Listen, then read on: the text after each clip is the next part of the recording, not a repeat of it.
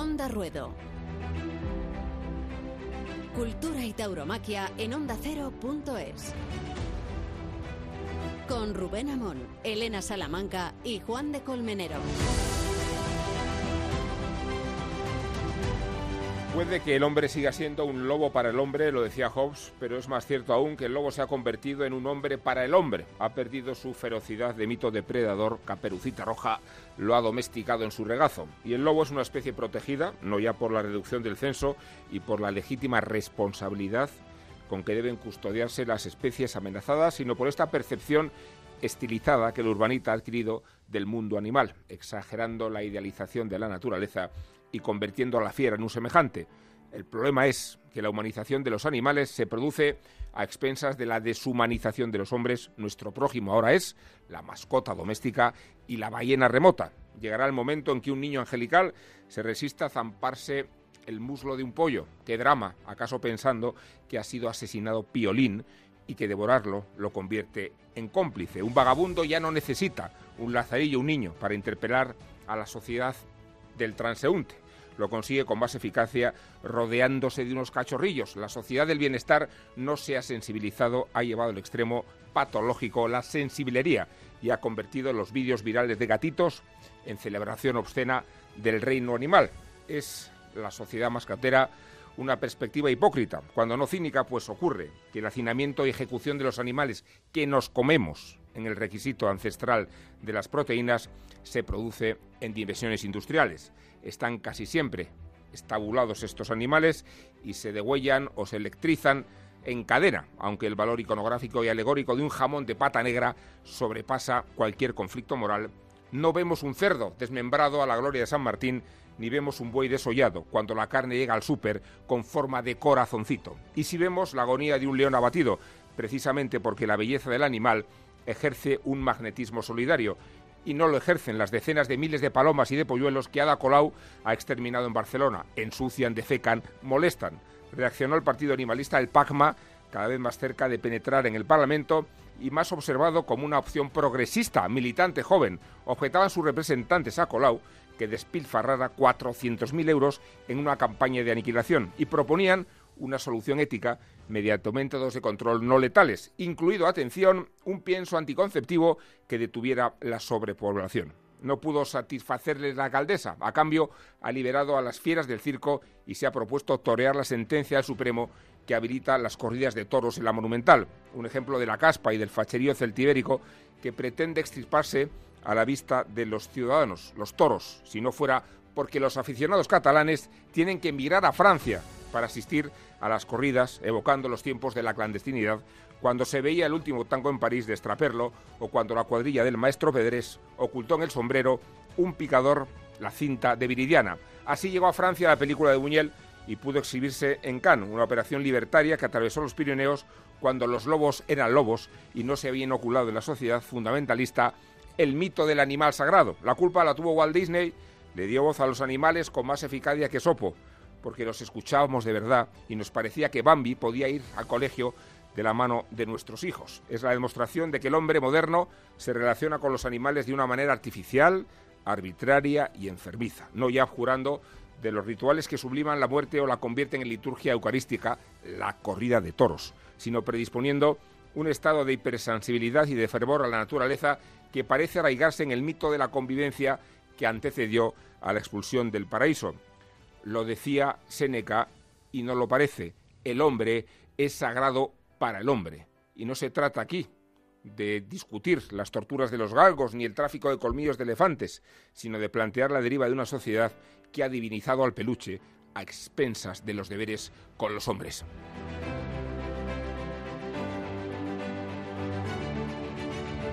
El toro, el campo, la lidia. Onda Ruedo. Cada semana en ondacero.es.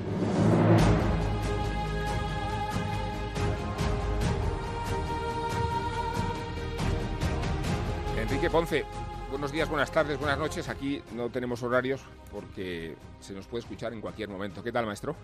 ¿Qué tal? Buenas tardes, noches. Estamos un poco calientes porque el CIS ha venido a decir que el PAGMA puede entrar en el Parlamento, ha venido a decir que entre cero y dos diputados y, no sé cómo percibes, maestro, la, el, el, auge del movimiento animalista y el malentendido del que son objeto los toros, como si no protegiéramos el campo y como si no fuera la tauromaquia un bien medioambiental extraordinario, ¿no? Bueno, yo, recuerdas, ¿no? Tuve un, careo, ¿no? Con la presidenta de PACMA en, mm. en unos careos que hicieron el diario El Mundo, ¿no? Y estuvo haciendo y, y bueno, pues yo creo que en tu introducción pues has estado muy bien, ¿no? Has explicado perfectamente lo que es. Hoy una cosa es el amor por los animales, que por supuesto yo creo que, bueno, pues prácticamente todos tenemos, eh, y otra es comparar el toro bravo con otros animales, eh, bueno, domésticos o incluso pues eh, no domésticos, sino también, como bien dices, pues, pues animales como puedan ser los cerdos o puedan ser el, ganado vacuno eh, para la carne.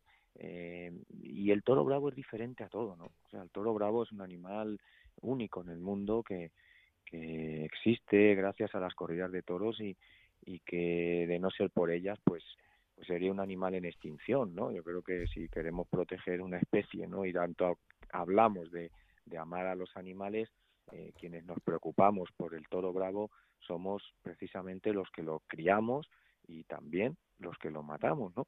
Y también los aficionados y, y, todos los que realmente hacemos eh, por el toro bravo, ¿no? Para su existencia. Prueba de ello que donde no hay corridas de toros, pues no existe la raza del toro bravo, ¿no? Es una es una raza única en el mundo donde incluso, pues yo eh, debatiría sobre ese sufrimiento que, que hablan que tiene, ¿no? Porque como animal irracional que es, eh, nadie, no, o sea, no, eh, no se le obliga, digamos, a quien vista, ¿no? Quiero decir, si al mayor, eh, pues, eh, que, al, mayor sensibilidad que, que sintiera de dolor o de, o de sufrimiento, huiría, ¿no? Buscaría pues, irse, ¿no? Eh, el toro bravo no, no huye, ¿no? El toro bravo por su genética comete siempre, ¿no? Por eso mismo, porque está preparado, ¿no? Para la lidia, ¿no? Está preparado para, pues, para morir en la plaza de toros y para y para el espectáculo que es una corrida de toros, ¿no? Pero bueno, todo esto es muy complicado, ¿no? Poder explicarlo a gente que, mm, que no quiere entenderlo tampoco, ¿no? Que se basa solamente pues en, en decir que bueno que pobrecito que el animal que si sufre que comparándolo eh, pues con otros animales o comparándolo incluso con las propias personas no toro bravo es único es un animal diferente que se ha criado y que genéticamente eh, ha evolucionado en su bravura a través de los siglos eh, para las corridas de toros y para ser lidiado en una plaza de toros. Eh, maestro, ¿te, te, te, está sorprendiendo el, el, sesgo político que los toros han adquirido en esta campaña política, en esta campaña electoral, los partidos que han emprendido en sus listas a la presencia de matadores, la defensa que hace Vox, la posición más beligerante de Podemos con su idea de un referéndum para abolirlos? Eh, no sé mm. si... ¿Cómo lo estás viviendo? Bueno, yo creo que ya es algo que no es nuevo tampoco, ¿no? Yo creo que hace ya tiempo que, que los toros... Eh, están siendo politizados no y que están sirviendo pues eh, por un lado de arma arrojadiza no de algunos partidos políticos en pues eh, bueno pues en contra de los toros como si no hubiera nada más importante en este país no que, que, arreglar o que mirar. Y otros pues bueno han, querido darle la vuelta a la tortilla a eso y han visto que que realmente en España hay muchísimos más aficionados que que no sean aficionados no por lo tanto bueno han querido también eh, unir a sus listas y bueno codearse con, con gente del toro con toreros eh, para de alguna manera pues también captar oye pues esos votos digamos de, de, la gente que sí es aficionada y que yo estoy convencido que en España hay muchísima más gente aficionada que gente que no sea aficionada y de hecho o sea, hay gente que no es aficionada, pero tampoco es extremista. Quiero decir, oye, pues aficionada pues no va a los toros. Es que lo, lo más importante de todo esto es que lo que hay que tener es la libertad para poder hacer lo que uno quiera. O sea, a nadie le ponen una pistola en la cabeza para que vaya a los toros. Si no quieres ir, pues no, va, no vas y punto, ¿no? Pero yo creo que, por un lado, eh, Rubén, no sé, eh, no me gusta que politicen eh, los toros, eh, porque eh, los toros, la fiesta de los toros es para todos, ¿no? Y no es y no entiende de políticas, ¿no? Yo creo que es un arte sin igual, eh, que, que no que la política ahí no no no no entiende sabes de, de nada de eso no delante de un toro no hay política que valga no y un espectador va a ver una corrida de toros sin saber em, eh, o si, uno es de derechas o es de izquierdas o es del centro o, cuáles son sus ideas políticas. No por un lado no me gusta que se politice eh, lo que es los toros. Por otro lado, bueno, pues oye, todo esto si buscamos el lado positivo, bueno, pues parece que nos tienen en cuenta un poco también los políticos, ¿no? Bueno, pues vamos a verlo por ese lado, ¿no? Y vamos a verlo por, por el lado un poco de, de que, bueno, pues eh, de alguna manera también nos ponen un poquito más de moda, ¿no? Por así decir, ¿no? O sea, bueno, pues hay que ver el lado positivo, ¿no? De, las cosas, ¿no? Pero en absoluto me gusta que se politice eh, la fiesta de los toros, ¿no? Porque como digo, eh, es para todo el mundo y es una fiesta que no entiende de políticas, ¿no? Enrique, ha sido una falta de educación no preguntarte en primer lugar por cómo te encuentras, eh, por cómo vas convaleciendo. Hemos visto una imagen tuya que colgaste toreando con la muleta, con la muleta, pero no, no, no el trapo, no la franela, sino... con la otra, con la otra muleta. con la otra. sí, bueno, ahí voy, ahí voy, ahí voy poquito a poco. Bueno, un percance como todos sabemos muy, muy grave y bueno, pues eh, pues haciendo la fisioterapia poquito a poco todos los días. Eh, bueno, es lento porque porque eh, la meseta tibial, como sabéis, bueno, pues se desplazó dos centímetros hacia abajo, eh, la tibia se rompió, los dos meniscos y el y el ligamento lateral interno, ¿no? Y, y, bueno, ya el cruzado lo tenía roto, ¿no? El cruzado anterior, que, que bueno, al echarme para arriba y caer, pues sin un cruzado anterior ahí en la rodilla, pues claro, sujeta menos y posiblemente eso agravó todo, ¿no? Pero mm, ahora es lento, ¿no? Porque, bueno, no puedo apoyar el pie todavía. Eh, bueno, voy ahí, como habéis visto, con las muletitas, andando poco a poco, haciendo un ejercicio también que, que, que saca como apoyar el pie, pero acariciando el suelo sin llegar a apoyar. Eh, y bueno, pues eh, ahora hay que esperar estos dos meses, ¿no? O así, desde la operación para poder apoyar y empezar un poquito ya más lo que bueno pues más en serio la rehabilitación no y ya pues espero que, que eso ya vaya más rápido porque ahora mismo pues sí la verdad es es lento eh, bueno eh, doloroso también lógicamente y pero bueno paciencia no el, toreo es así y, y ahora toca ahora toca sufrir no, tenemos memoria en los últimos 30 años de una temporada que no arranque con Enrique Ponce, es verdad que arrancó en Valencia, pero, pero es cierto que nos resulta casi inconcebible ver los carteles y que no, no verte en ellos, Enrique. pues muchas gracias, ¿no? Que, me echen de menos, bueno, pues eh, es, es halagador, ¿no? Por lo menos, ¿no? Que se acuerden de ti y la verdad también quiero eh, quiero mandar un mensaje de, de agradecimiento no a toda la gente no a todo por todo el cariño no que me han mostrado eh, pues en esto en estas semanas y y, bueno pues eh, pues sí voy a tener que, estar un tiempito fuera de esos carteles no hombre yo espero estoy haciendo ya como te digo la rehabilitación estoy en unas manos inmejorables y, y la verdad que, que espero poder estar lo antes posible, ¿no? Pero tampoco me pongo plazos, ¿no? Me pongo eh, simplemente los plazos pues establecidos, digamos, para este tipo de lesiones, sobre todo para el cruzado, ¿no? Que es lo que más tiempo me puede llevar en la recuperación, eh, pues hombre, yo creo que para el mes de agosto podríamos estar, ¿no? Vamos a ver y esos son un poco los plazos que yo me, me voy marcando, pero todo todo tendrá que ver con la rehabilitación y con mi progreso, ¿no? Y cómo vaya yo reaccionando. Hubo esta controversia en San Isidro si eh, te anunciabas o no, si Simón Casas iba a recurrir a tu nombre aunque no podías torear. Eh, ¿cómo, se observó esta, esta polémica? Bueno, yo no creo que fuera tan tan polémica. ¿no? Lo que pasa es que hay que entender, eh, bueno, yo creo que Simón tenía poco tiempo ¿no? de reacción. Eh, los carteles salían a los dos días no prácticamente de mi percance y y hombre, y no, no era un, tampoco un torero pues fácil a lo mejor de sustituir en una feria en la que bueno pues eh, tampoco estaban anunciados pues pues eh, toreros llamados figuras no entonces claro oye yo creo que Simón ahí tuvo también un tiempo que no sabía no no sabíamos qué, qué podía hacer o con quién podía sustituirme no eh, de ahí que que bueno me yo para la beneficencia eran tres meses.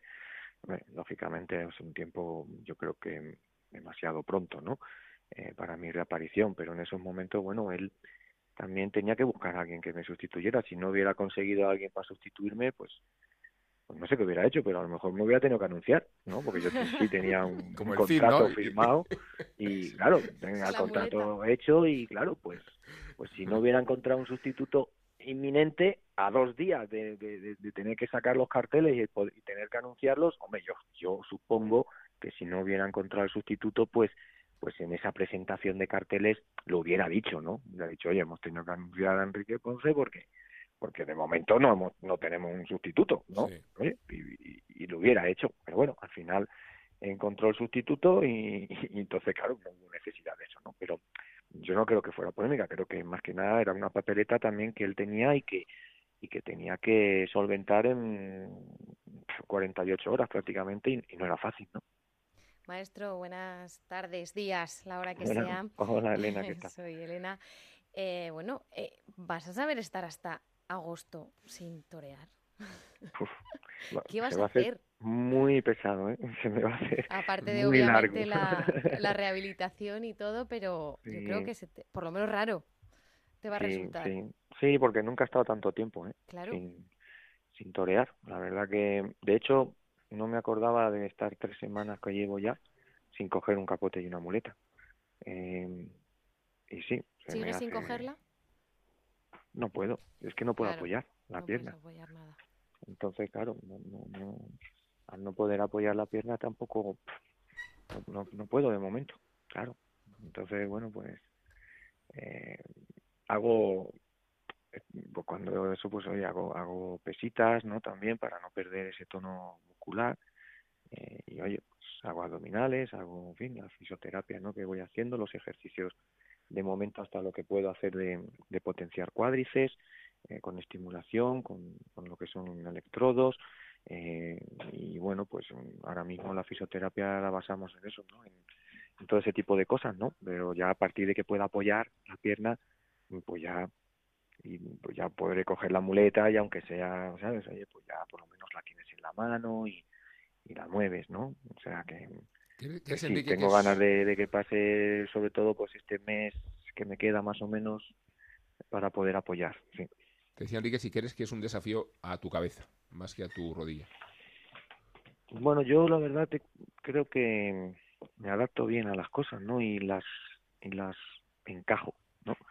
Y yo creo que lo he encajado bien, ¿no? Estoy mentalizado para ello y, y tampoco y no me quiero precipitar porque entiendo que podría ser un error. Entonces, bueno, eh, sí, también tienes que tener la cabeza en tu sitio y, y sobre todo, sabes, yo creo que esa parte mental es muy importante, ¿no? Sabes llevarla bien y, y yo creo que, vamos, de momento la estoy llevando bien, ¿eh? La estoy llevando bien, mentalizado, a, pues bueno, a volver cuando pueda y no precipitarme ¿no? En, en esos plazos y, y yo me pongo esos objetivos, ¿no? En el momento en que pueda apoyar la pierna y pueda ya pues andar y eso, oye, pues ir poquito a poco, ya en ese tiempo el ligamento lateral interno irá mejorando, podremos ir mejorando en la fisioterapia, eh, la tibia incluso también irá consolidando y mm, los meniscos y todo eso en dos, tres meses va a estar bien, ¿no? El problema es que hay que esperar dos meses más para el cruzado, ¿no? Entonces, hombre, en ese tiempo espero ponerme muy fuerte, hmm. eh, eh, en esos dos meses, ¿no? Digamos, de, de los tres a los cinco, y prepararme a tope para salir a tope, para salir más fuerte que nunca y, y volver en cuanto pueda. Me encantaría, me encantaría. si puedo volver antes, mejor, pero pero si estoy para Bilbao, estaré en Bilbao. Claro que sí.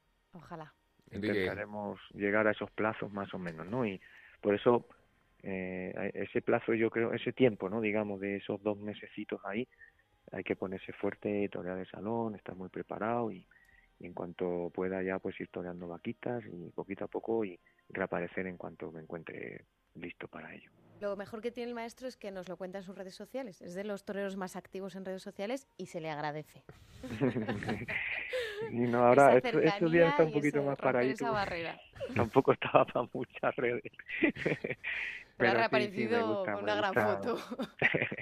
sí, me gusta, bueno, pues informar un poquito y poniendo cositas para que la gente vaya viendo cómo voy. Y la verdad que, que ha sido muy bonito no ver también esas muestras de cariño, ¿eh? La verdad que, que desde aquí pues vuelvo a, a repetir mi agradecimiento no a toda la gente no que, que me lo muestra eh, día a día no porque eso también anima ¿eh? te da ánimo te da fuerza y te dan ganas de, de ir viniéndote arriba y de recuperarte pronto Enrique, te damos las gracias. Eh, formamos parte de los aficionados impacientes, igual tanto como tú, por volverte a ver en una, en una plaza de toros y te mandamos un gran abrazo. Pues igualmente para todos vosotros, un abrazo enorme eh, muchísima suerte ¿no? Con, con este programa que arrancáis y que lleváis poquito tiempo y, y que, que bueno, ¿no? Que bueno que, que se hable de todos en la radio y que podamos de verdad oye pues sentirnos libres no para poder expresarnos no y esconderse. exacto claro que sí cada uno con su afición y, y, y como antes decíamos oye pues pues eh, se van dando cuenta no yo creo poco a poco que, que hay mucha gente aficionada y que realmente los toros forman parte no de no solo del ADN de nuestro país no sino de nuestra cultura de nuestra historia de nuestra tradición y, y como bueno pues se dice no se entiende no eh, la historia de, de, España y la cultura de nuestro país de España sin, sin la fiesta de los toros no maestro gracias. Muchas gracias a vosotros un abrazo fuerte. Adiós.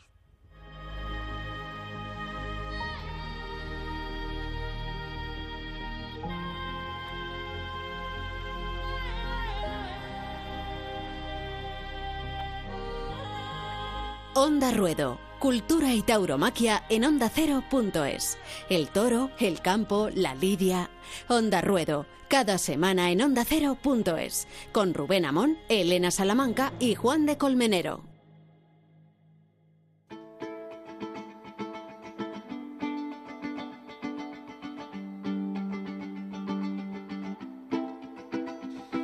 ¿Qué sería de este programa de verdad? ¿Qué sería este programa sin nuestras anécdotas? Y en este caso tiene que ver con el invitado que acabamos de escuchar, ¿verdad? Sí, que ocurrió además Rubén en Madrid, el 2 de octubre de 1988. Enrique Ponce había toreado como novillero, causando un gran impacto, una fabulosa actuación con su novillo. En esos años Ponce vivía y compartía piso con el hijo de Luis Álvarez, su primer apoderado, Luisito. Y Luisito resultó tener un parecido físico asombroso con el propio Enrique Ponce. Bien parecían hermanos gemelos. Pues el 2 de octubre de 1988, Enrique Ponce había toreado la novilla del día anterior. Los tres, Luis Álvarez Padre, Luisito y Enrique Ponce, fueron a presenciar el sorteo de la Feria de Otoño en las ventas. Al salir, un aficionado se dirigió a Luisito, confundiéndole con Ponce. Chiquillo, tienes madera de figura. Ayer me emocionaste. Ni Luisito ni su padre dijeron nada. Ponce, sorprendido, se quedó mirando y el aficionado le dijo, no me mires así, que tú también eres bueno y voluntarioso.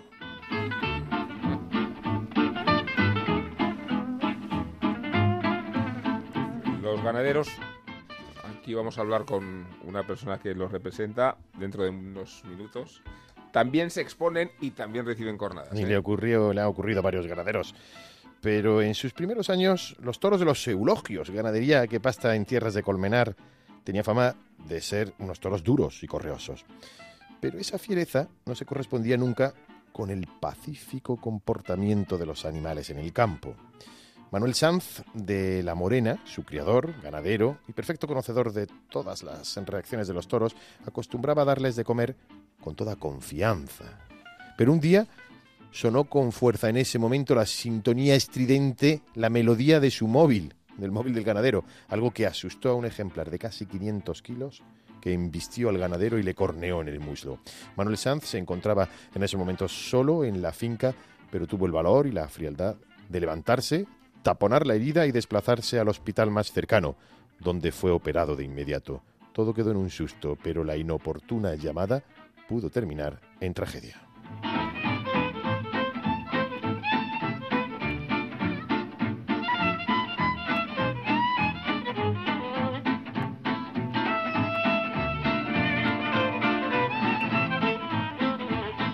Ruedo.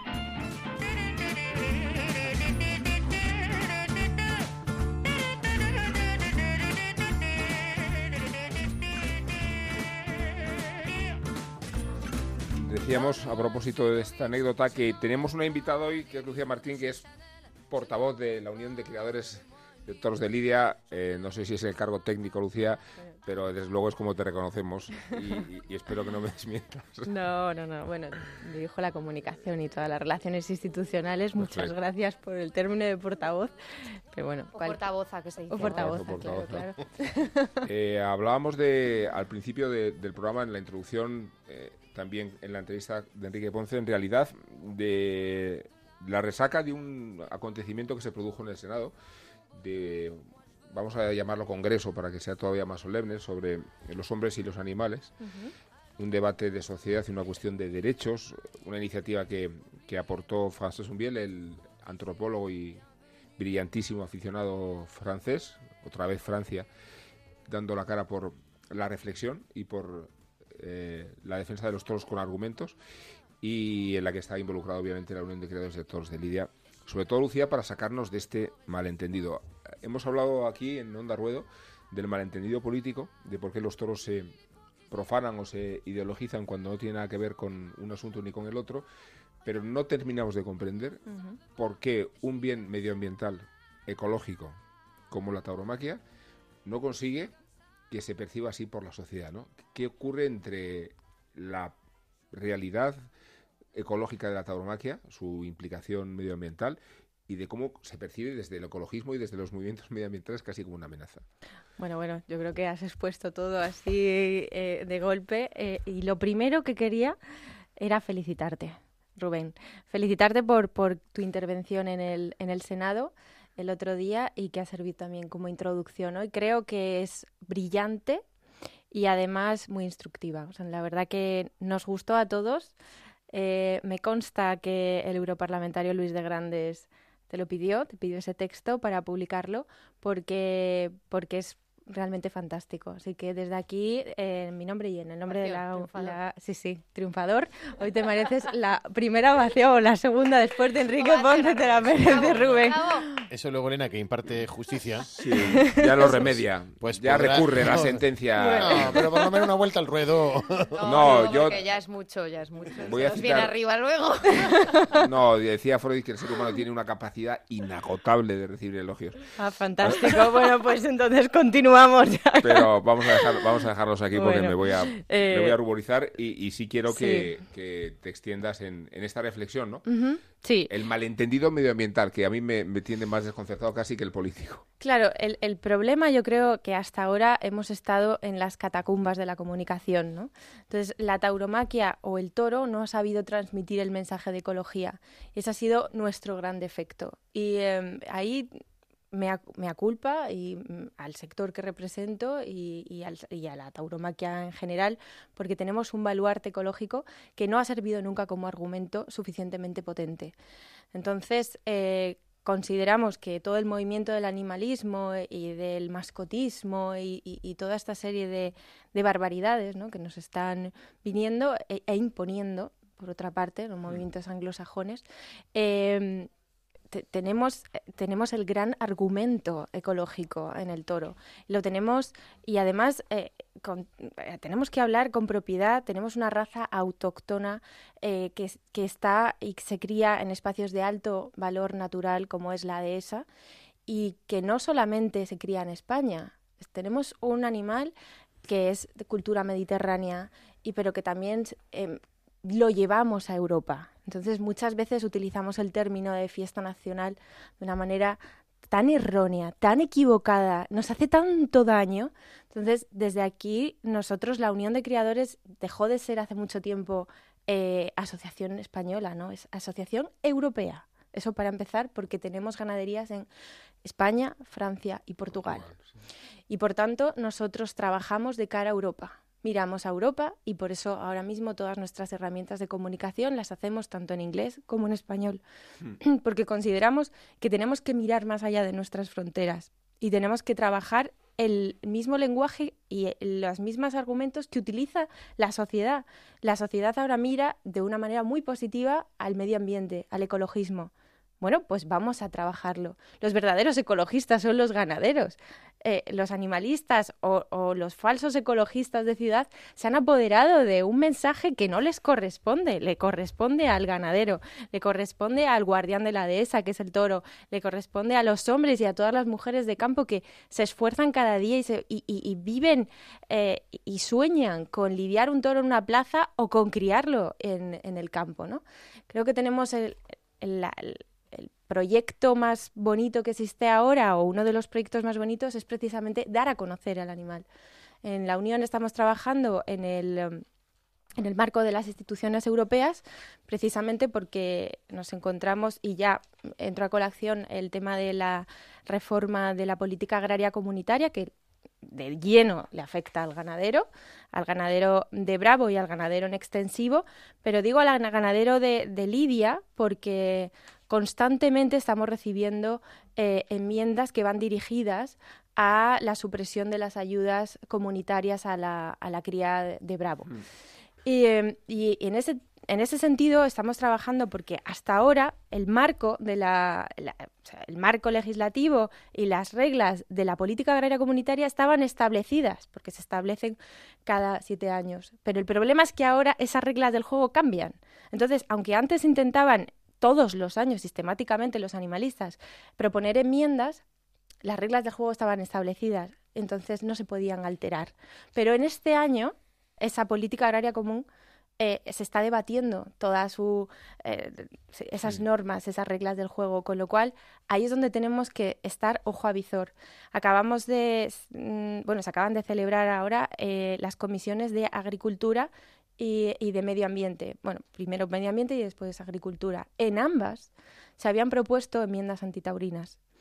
Eh, en la de medio ambiente era una, una europarlamentaria de Podemos directamente. Y lo que buscaba era la supresión de las ayudas directas a todas las explotaciones es decir, al ganadero que tuviese manso y bravo le quitaban la ayuda del manso y del bravo.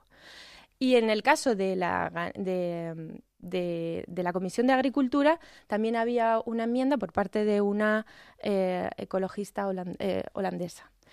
En ambas hemos buscado el voto y, hemos hecho una labor de divulgación con los europarlamentarios que muchas veces votan desde el más absoluto desconocimiento.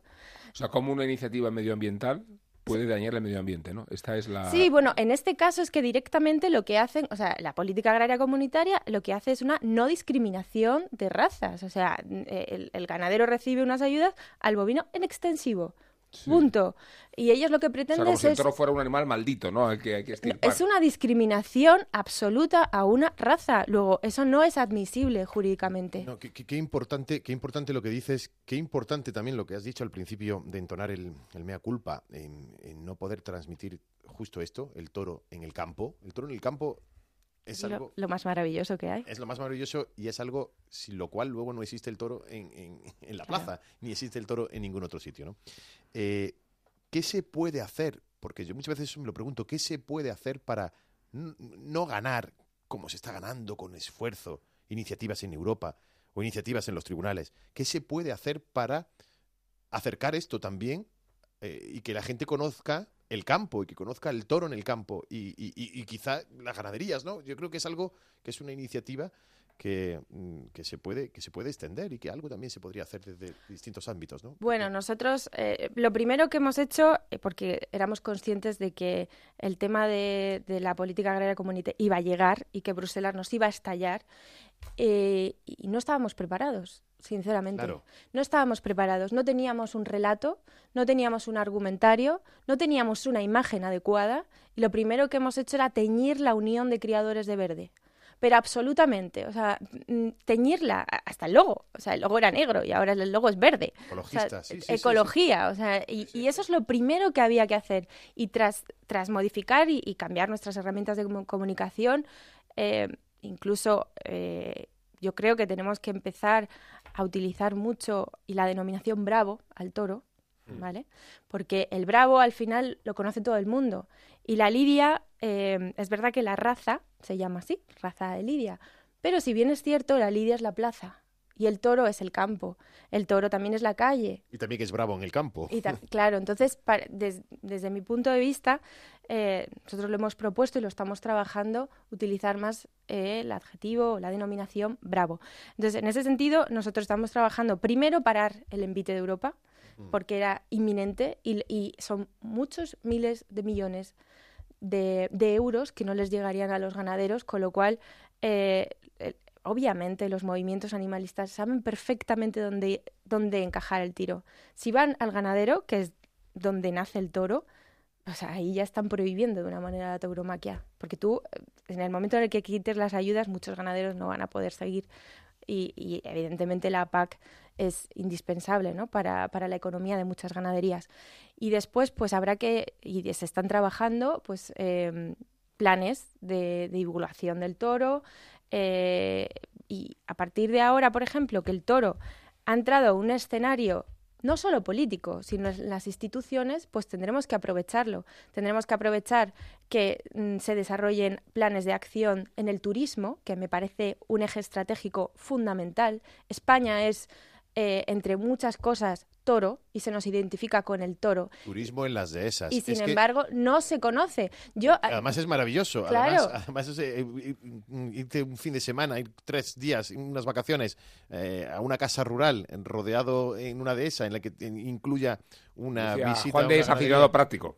Ah, fantástico. Pero claro, tú lo estás hablando desde tu punto de vista como español, pero yo me pongo pero es la que piel. La gente no conoce eso y, y, reducen, la tauromaquia también a, eso, a, la, plaza. A la plaza, a la plaza. No, hay que llevarlo. Yo, yo me refería no solamente a eso, sino llevarlo y que, y que la gente pueda conocer eso y la visita a las ganaderías y tal. Yo creo que eso, eso es una labor importantísima. Hace poco eh, estaba en este programa Vitorino, y una de las cosas que nos decía, por ejemplo, que un ejemplo que llamó mucho la atención, que lo escribí en su momento, que eran los 14.000 cerdos que se mataban a diario en Olot. 52.000. ¿Eh? No, 14.000 14 a diario. 52 millones desde 2004, que a mí la cifra no se me escapa. Y, algo, y algo, y decía... Y decía y no, amiga de los animales. eso es, eso es. Y no se colocan, y no se colocan tendidos ni gradas en los mataderos. ¿no? Eh, porque, porque en realidad es el toro en el campo, que es donde nace, donde se cría, eh, con todo el ecosistema, con toda la, con toda la ecología, y es algo completamente mm. desconocido y parece mentira que con toda la historia y la taurohistoria que, que, existe, que todavía sea desconocido. Pero eso es por la gran dispersión también que tienen. Los ganaderos hasta ahora no se habían planteado esa necesidad. Entonces, ahora existe esa necesidad y lo que hay que hacer es organizarlo. Porque hay muchos ganaderos que lo están haciendo a título individual. Eh, Victorino lo hace de una manera extraordinaria, eh, don Álvaro Domecq también lo hace fantásticamente. O sea, hay muchas iniciativas y lo están haciendo muy bien. Pero el problema es que necesitamos incorporarnos a los planes de turismo nacionales estratégicos. Eso es una de las demandas que queremos hacer. Otra de las, bueno, es que aprovecho también y entra colación. eh, eh, hoy hemos... coloca el género, sí. Ya, ya, ya, pero vamos, es que me viene al pelo. No, lo podéis hacer mejor. Encontrar espacio más propicio. Totalmente. Eh, hoy hemos mandado a los, a los eh, candidatos a los partidos a, los, a la presidencia del gobierno, perdón, un blog de medidas de, que los hemos llamado para el respeto a la cultura, historia y tradición del toro bravo. En uno de los ejes, que lo enmarcamos como protección y concienciación medioambiental, hablamos precisamente de eh, el tema de no en el tema de economía hablamos del turismo y en el tema de em, promoción y concienciación medioambiental lo que queremos es que en los planes de educación de, de la educación básica e incluso universitaria que se aborde eh, el valor del toro de Lidia, que se aborde el valor medioambiental de la dehesa o del ecosistema donde se desarrolla este animal, pero que se desarrolle de una manera absolutamente natural. Yo estudié en Cantabria y me tuve que eh, aprender cómo vivía, convivía el oso pardo eh, en los picos de Europa. ¿Y por qué no me van a enseñar cómo vive y convive el toro de Lidia, una raza por excelencia en España? Además, yo creo que ese es el único camino que nos queda de cara al animalismo. O sea, porque según avanza el animalismo, las subvenciones que recibe el animalismo, eh, no nos queda otra, porque llegar directamente a la plaza es un espectáculo muy complicado, muy mm. complicado.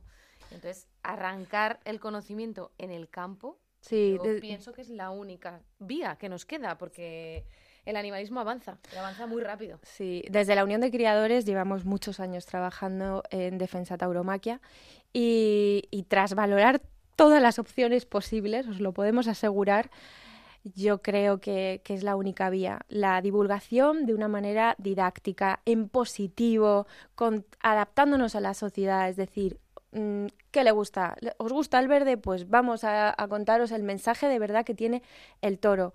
Y, desde luego en Europa, eh, con todos los europarlamentarios que estuvimos en la visita eh, que mantuvimos en febrero, a finales de febrero, felicitaron la nueva posición de, la Unión y además eh, reconocieron que de esta manera sí que se puede defender. Una, pregunta, cuando los argumentos medioambientales son tan elocuentes, no respecto al toro en sí, sino A, toda la riqueza medioambiental que engendra las especies, eh, el equilibrio, el paso de las aves, o sea, hay una explícita contribución medioambiental de la DESA a la propia idiosincrasia de la, de la ecología española, del ecologismo.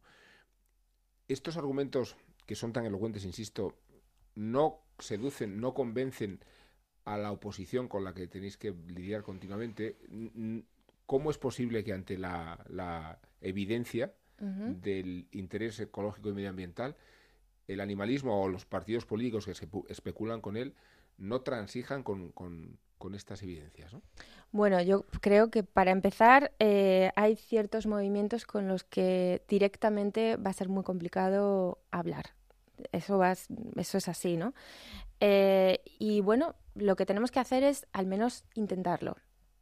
Eh, tenemos que hacer esa labor de concienciación, de intentarlo. Precisamente para eso se han mandado este tipo de medidas y, y se les solicitará reuniones con todos. El problema viene en, en Europa con estos anima estas iniciativas animalistas que, claro, es el pan de los europarlamentarios. Es su pan, claro, de, de los animalistas. Ellos trabajan para poner enmiendas cada día contrarias a los toros. Muchos de ellos seguro que no saben ni a qué se refiere, pero mm, es que viven para eso. O sea, eh, son su, su conciencia es esa. Entonces, eh, hay mucho interés económico detrás, que es tan potente, que es muy difícil de, de batallar. Pero, sin embargo, tenemos nosotros tenemos el poder de la verdad y el poder de enseñar el toro en un entorno medioambiental que es único. Al menos tenemos que intentarlo. Dilo, Lucía, el toro se come. Bueno, eso es a mayores, ¿no? Eso ya... explícalo, que esto me parece muy interesante. Sí, el toro... se eh, come, se come. El toro se come, su carne es sana y saludable. Sana porque es muy baja en, eh, en grasa y saludable porque, porque es una carne excelente. Y por otro lado es la gran desconocida, ¿no? es un producto que, como dice, y, adopto las palabras de, Mario Sandoval, que es nuestro em, gran embajador de la carne, ese sí que es un chef y no tezanos. Es, un pedazo chef, sí. Em, pues es eh, el producto, el gran desconocido ¿no? de la gastronomía española. Eh, estamos trabajando para ponerla en valor. Contamos con el logotipo 100% raza autóctona que otorga el Ministerio de Agricultura. y, bueno, yo creo que mm, esperemos poder contar pronto una noticia porque nos gustaría poner la food truck. Tenemos una food truck con el valor de la sostenibilidad, carne de lidia. Explica que es una food truck. una food truck, no, este conocéis una food truck. No nuestra audiencia es muy sofisticada. sí, estos anglicismos no me gustan. La food truck es una, furgoneta, una furgoneta con, con, comida. ¿no? Donde se venden y queremos vender hamburguesas de todo de Lidia. Es una iniciativa para, bueno, pues para homogeneizar, ¿no? El producto para que todo el mundo lo pueda degustar y lo pueda probar, porque de verdad que es una carne mm, con mucha personalidad y excelente, de es, verdad. Es que es el fin de la cadena, ¿no? Claro, es el fin de la cadena, además es una carne que no tiene grasa. O sea, eh, el, hablando con, con, nutrólogos o nutricionistas, eh, todo el mundo te, te, dice, bueno, es que es fantástica para las dietas. Y si esta carne estuviese en Estados Unidos se vendería, vamos, a precio de oro. Y sin embargo aquí es una lástima. Tenemos un manjar y además una carne que, que ahora que todo el mundo tiene que, que ponerse delgadito y el fitness y todo esto, pues oye, pues tenemos un producto gastronómico de primer nivel en España. Al margen de que es extraordinaria, y eso es verdad. Has hablado de que hace falta imaginación para contar las cosas. Por ahí va nuestro brindis del día, que lo hace Nacho Ibernón. Quédate a escucharlo, ¿eh? Lucía, no te marches o no te marches hasta que no lo escuches.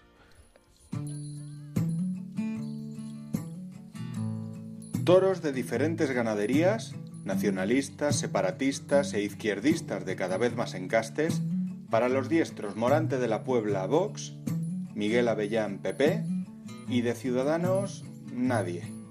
Bueno, entra Suárez y Llana a hacer la sustitución. Este cartel podría ser nuestra política nacional con un poco de imaginación.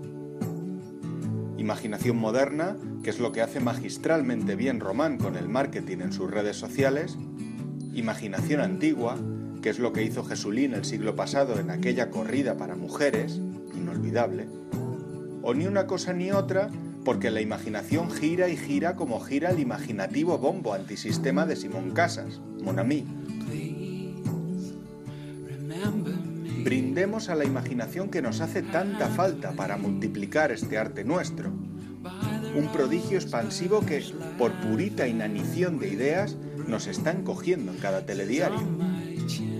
Brindis a la imaginación, la que le dibuja faenas completas a Ponce cuando el de Chiva mira las resonancias al óleo del hospital y sueña con torear de nuevo.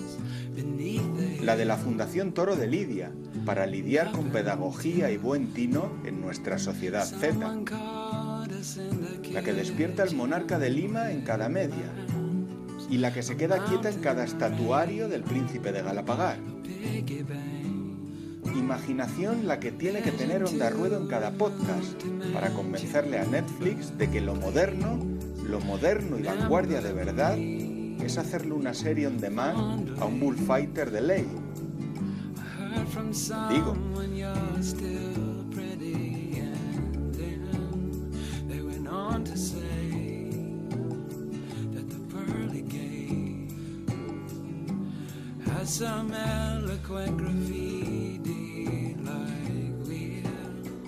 nos gusta Ibernón y cómo nos gusta esta, esta puerta que tenemos en Onda Ruedo, una puerta que, se parece un poco a un toril en realidad. Descerrejarla, ¿no? Como se dice, para, para abrir el camino del túnel del tiempo con Juan de Colmenero. ¿Cuánto nos gusta Juan de Colmenero también, eh?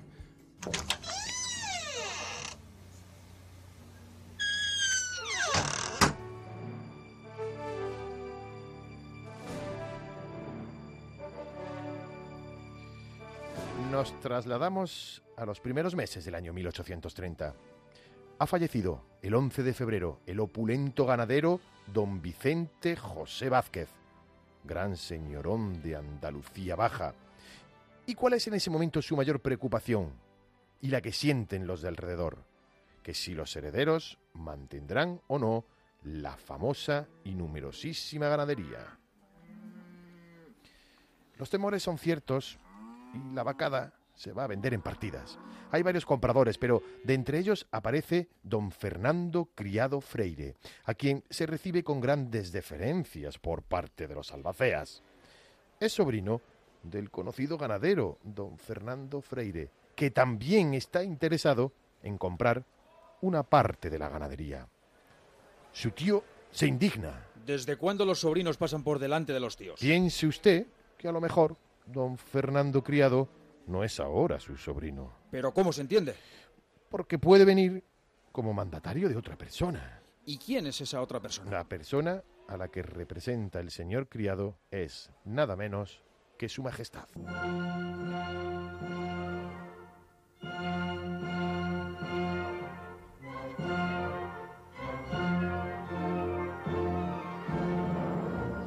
Los señores allí reunidos se llevan más o menos expresivamente la mano al sombrero. No salen de su asombro y apenas pueden balbucir los comentarios naturales en ese caso. El rey, metido ganadero. Don Manuel Gaviria se lo habrá aconsejado como si lo viera. Quizá el conde de la estrella del que se dice que le está engatusando para fundar una escuela de tauromaquia en Sevilla. Se afirma que la Real Intendencia ha sugerido la necesidad de comprar ganado de esta clase para aprovechar los miles de fanegas de pasto que posee el patrimonio entre Madrid y Toledo, o sea, en Seseña, en Borrox, en Añover del Tajo, en Alameda de la Sagra y en Villaseca. Y así un sinfín de especulaciones hasta que una voz autorizada, muy seria, les dice... Caballeros, no vayan ustedes tan lejos en la búsqueda de explicaciones. Fernando VII tiene una afición desmedida y entiende muchísimo de toros. Tanto es así que los presidentes de las plazas, cuando asistía a una corrida Fernando VII, una corrida de toros, le solían consultar con la mirada y él les hacía la seña disimuladamente con el pulgar sobre los cambios de suerte u otras determinaciones.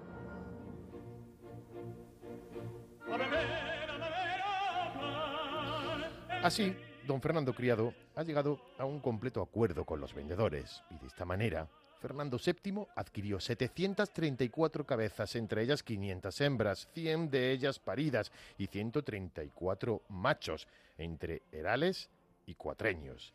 Más de dos meses tardaron en llegar desde Sevilla al real sitio de Aranjuez, las Tres Piaras, de que estaba compuesta la ganadería brava de su majestad, que será objeto de constante atención tanto por los vecinos de Aranjuez como por los que habitan en los pueblos de la comarca. El carácter dócil, pastueño, del ganado, nada parecido a los animales sabantos y ariscos que había por la zona, levanta el rumbo de que todas las vacas sean mansas. El rey decide tentar, tentar las 400 cabezas y se aprueban 396. Entre los muchos aficionados que asistieron a esos tentaderos fue el duque de Veragua. Es curioso comprobar que Fernando VII, cual ganadero, sigue la misma política sinuosa y fomentadora de intrigas que como gobernante. Hay poca documentación de los toros lidiados del rey. Se sabe que en Aranjuez, el día 12 de junio de 1831, se lidió un novillo berrendo llamado Carmonita, y que después de la segunda vara y sin tomar carrerilla, saltó al tendido que tenía enfrente con toda limpieza, recorrió varios de ellos, provocando las escenas de pánico consiguientes y fue muerto en el tendido, en el tendido 6, por los Miranda y el Tiñoso. Mucho se ha hablado de Fernando VII como ganadero de reses bravas. Ahí es nada, todo un rey dedicado a criar los toros de Lidia.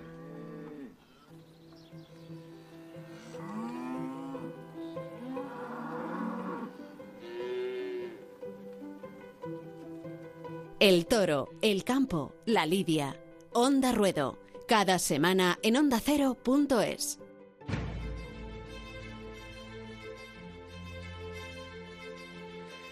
No, si Fernando VII fue muy buen ganadero, lo que fue fue muy mal rey, ¿no? Podría haber sido un poquito mejor rey o tanto rey como ganadero, vamos. Y buen ganadero tampoco se supo bien porque, porque eso además fue muy poco tiempo y no sé yo. Lo ocultó un poco. ¿Cómo salió? Además, Lucía, eh, tenemos una relación, una idea poco estereotipada del ganadero como un señor de dinero, aristócrata. ¿Cuánto se sufre en el campo y cuánto currante hay en el campo y cuántos ganaderos eh, se ven muchas veces desamparados para llevar hacia adelante sus vacadas, ¿no?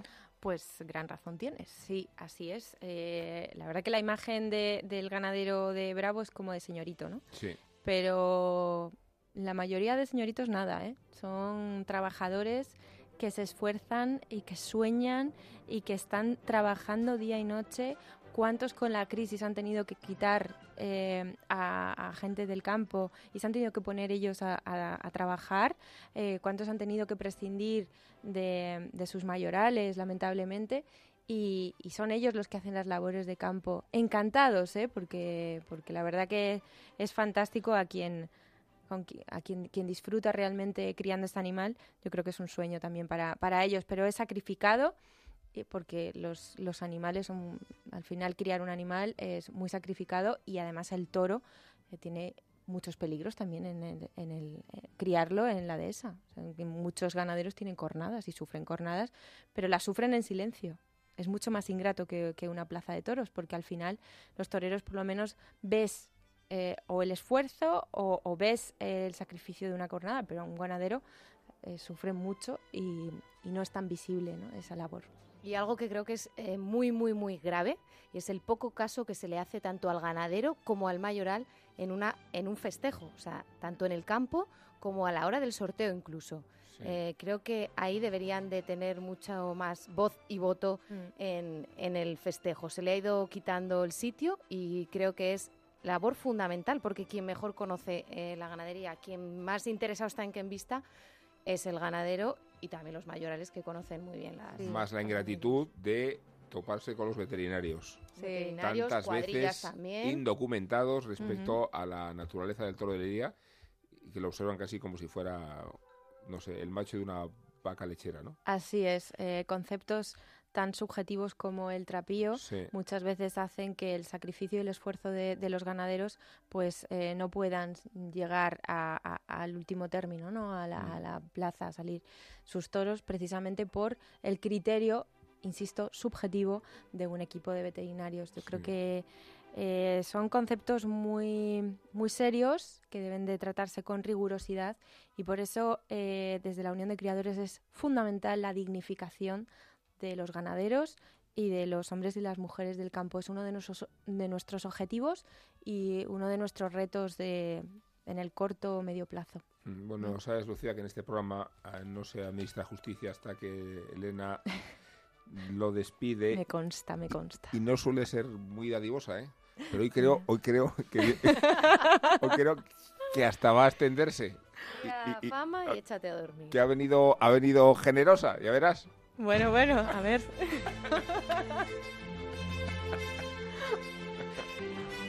Pues sí, Rubén, sí, sí. Hoy traigo un triunfo de dos orejas. Buena barbaridad. Toma.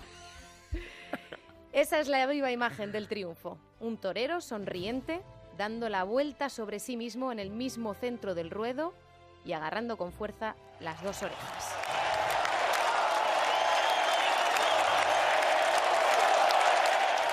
Está abierta la puerta grande del Parlamento Europeo y la han cruzado los ganaderos del toro de Lidia. Una salida en hombros merecida por la negativa de Europa de retirar las ayudas a la crianza de un animal único en el mundo y el mayor defensor y protector de la ecología. Enhorabuena a ese Parlamento, que a veces vemos muy lejos, pero que maneja los, hilos de la columna que nos vertebra. Hoy las dos orejas son para él, porque no es fácil mantenerse firme frente al lobby animalista que pisa con fuerza Europa gracias a la cantidad de ingresos y subvenciones que reciben. Vaya, qué contradicción animalista. Los que reciben subvenciones por supuestamente defender a los animales no quieren que los que crían, defienden y mantienen una raza única como la del toro bravo reciban ayudas. Pero además, este triunfo tiene que ser compartido con la Unión de Criadores de Toros de Lidia, porque las buenas noticias no llegan de la nada. Y lo que es peor, hay que estar muy bien preparado para cuando llegan. La UCTL lleva tiempo trabajando una importante labor en Bruselas para que se dé la vuelta a votaciones anteriores donde ganaba el voto de apoyo a las enmiendas de los animalistas. El objetivo de continuar explicando en la capital europea los valores sociomedioambientales del toro de Lidia y desmontar así las recurrentes campañas antitaurinas en las instituciones comunitarias es de triunfo, vamos, de dos orejas. Porque el triunfo del Parlamento Europeo y de la Unión de Creadores de Toros de Lidia permite que en España continúen existiendo más de 900 ganaderías de Lidia con un censo superior a los 200.000 animales que viven plácidamente, reconozco que me dan mucha envidia, a lo largo y ancho de 300.000 hectáreas. Lo que les digo, el paraíso en la tierra. Y como dicen de Curro Romero, quien no quiere al toro de Lidia, no quiere a su madre.